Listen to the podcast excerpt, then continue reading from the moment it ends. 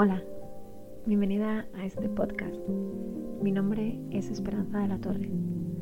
Hace 10 años me diagnosticaron una enfermedad autoinmune sistémica llamada síndrome de Sjögren, que hizo que desarrollara a su vez otra enfermedad eh, conocida como hepatitis autoinmune.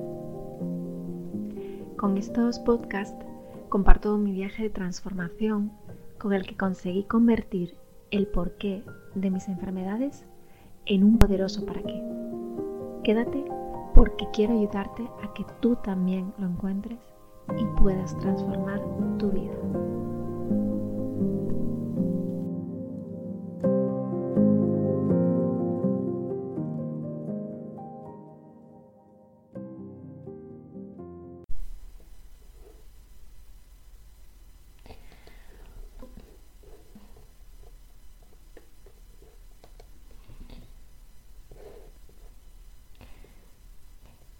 Hola, ¿qué tal? ¿Cuánto tiempo?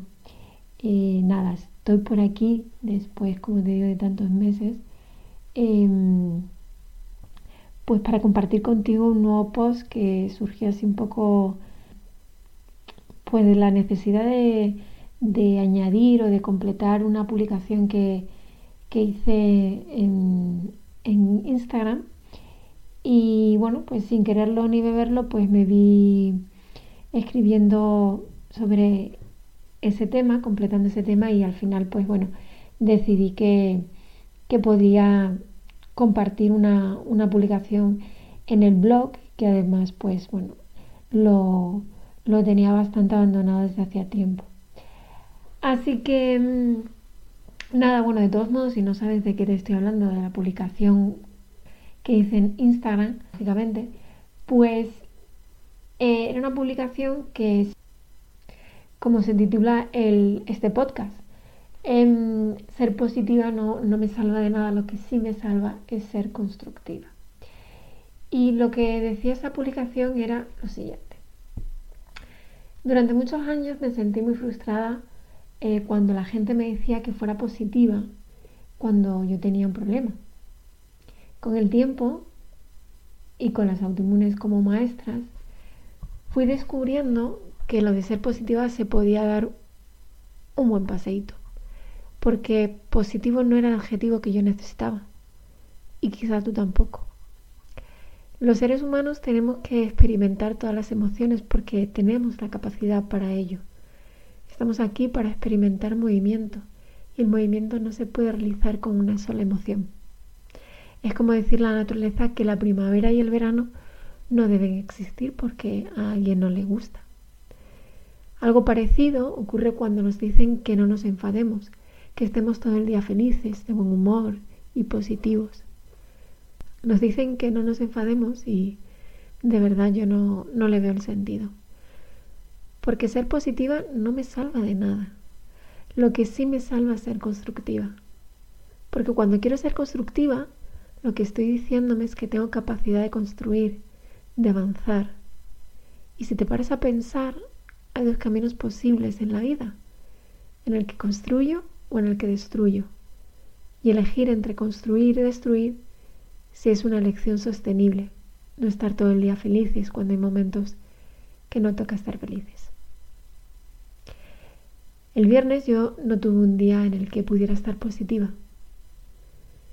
El viernes fue un día complicado y lo que me ayudó a gestionarlo fue, entre otras cosas, permitirme enfadarme, sentirme frustrada, sentirme como me tenía que sentir para poder desde ahí construir.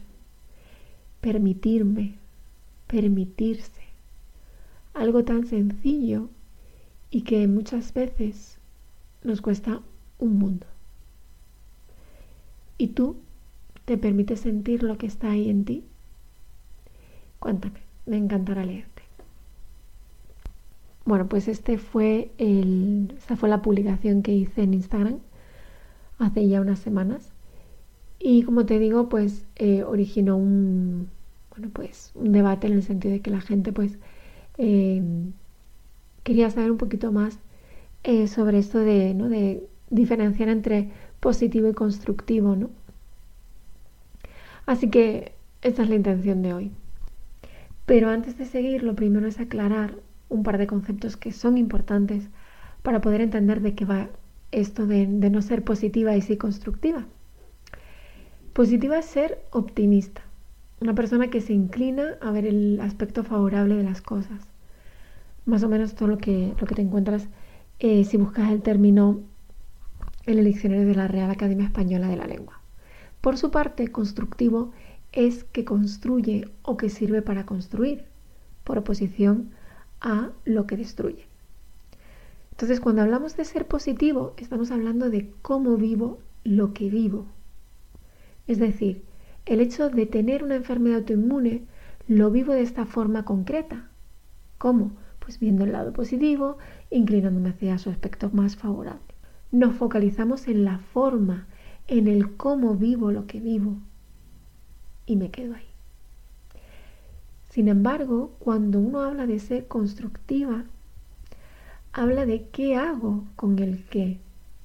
O dicho en otras palabras, qué hago con lo que me ha tocado, qué hago con lo que estoy viviendo, qué hago con esta autoinmune o con estas autoinmunes. Con el cómo, es decir, con el ser positiva, me quedo en intentar vivir lo que me ha tocado con optimismo. Y si estás en medio de un autoinmune o, o de varias, como fue mi caso, esto no se mantiene todos los días. Hay días que es totalmente imposible ser positiva y te pasas a una de las dos alternativas. En el mejor de los casos al realismo, en el peor de los casos a la, negatividad. Y esto de mejor y peor, entre comillas, ¿no? Yo era de las que decía que no era negativa, sino realista. No es que me inclinara hacia el lado desfavorable de la situación, es que la situación era la que era. Y no tener cuenta todo eso era negar la verdad, negar la realidad. A mí esto de sentirme realista y no negativa frente a los comentarios de los demás me dejaba bastante más en paz durante unos segundos. Porque sabía por los comentarios que venían a continuación, que la gente veía el realismo como un eufemismo de la negatividad. Independientemente de que el realismo sea un eufemismo, una forma indirecta de hablar de, de negatividad, volvemos a la misma situación que cuando una es positiva. Se queda en el cómo está viviendo lo que está viviendo. Y si te paras a pensar, tanto si eres realista como si eres negativa o incluso, aunque parezca que no, positiva, al final lo que te encuentras es con que hay una resignación.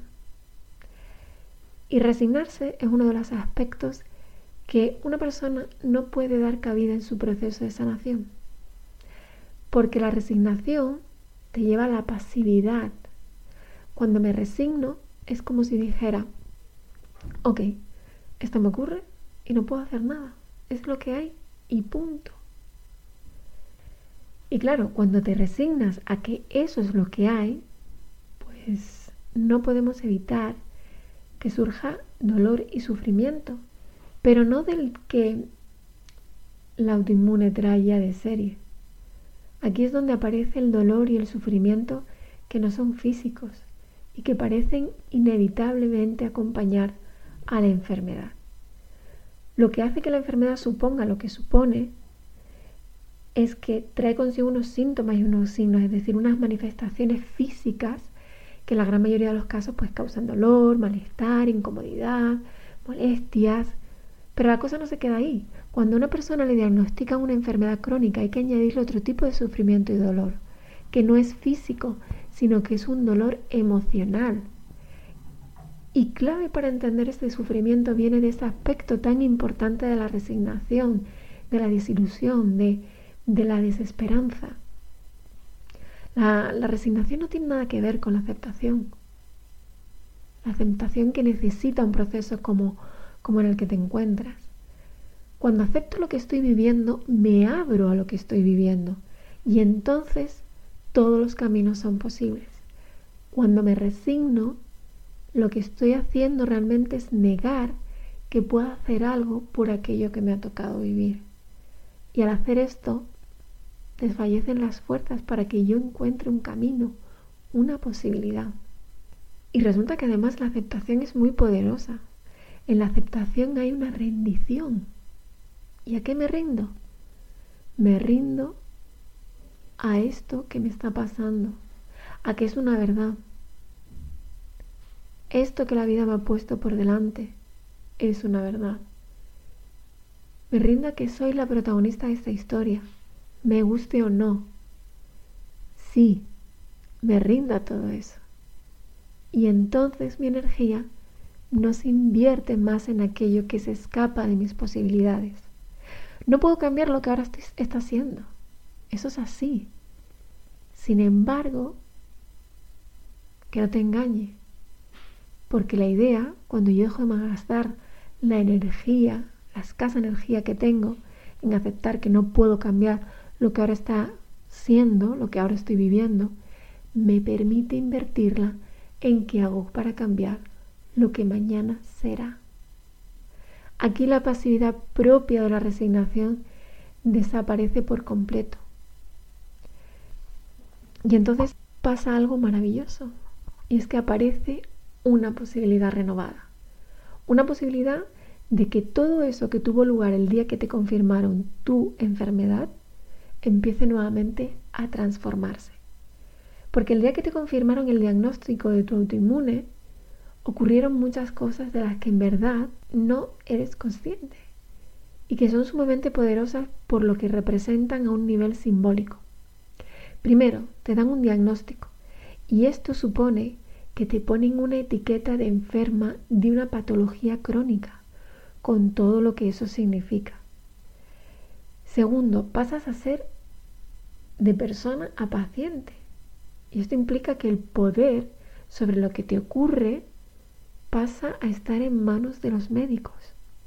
Y por último, te conviertes en víctima de las circunstancias que estás viviendo. Y eso te termina quitando el poco poder que te quedaba. Sin embargo, esto puede cambiar cuando descubro que puedo hacer algo, descubro que puedo construir descubro que desde esa rendición la acción y el movimiento son posibles y como consecuencia dejo atrás la etiqueta de enfermedad, el papel de paciente y el de víctima. Descubro la jaula en que me hallo, pero también descubro que la puerta que me impide la salida en realidad solo está cerrada, pero no bloqueada, y que yo la puedo abrir. Sin embargo, lo importante, lo más importante que descubro cuando paso de ser de positiva a constructiva es que la enfermedad demanda movimiento. De hecho, eso es lo que esconde. La enfermedad nos llama a la acción a través de los distintos síntomas que experimentamos en nuestro cuerpo. Nos pide que construyamos una realidad diferente, porque por algún motivo la que tenemos no es la que nos interesa de verdad. La enfermedad nos lleva a cuestionarnos el sentido profundo de lo que estoy viviendo, de lo que estoy experimentando. Y para eso tengo que ponerme en movimiento y construir. Espero que mm, con esta mm, publicación eh, bueno, te haya dado un poquito más luz a la hora de diferenciar entre ser positivo de ser constructivo, ¿no? Al final positivo es una persona que se queda en intentar gestionar la situación lo mejor que puede, pero cuando eres constructivo lo que pretendes es hacer algo con eso que estás viviendo. Y eso es lo que en realidad te está pidiendo la enfermedad, que te pongas las pilas, que des un paso, aunque ahora parezca que, que es pequeño y que es insignificante, porque ese es el primero que tienes que dar para poder sanar. Te mando un abrazo muy fuerte y espero verte pronto.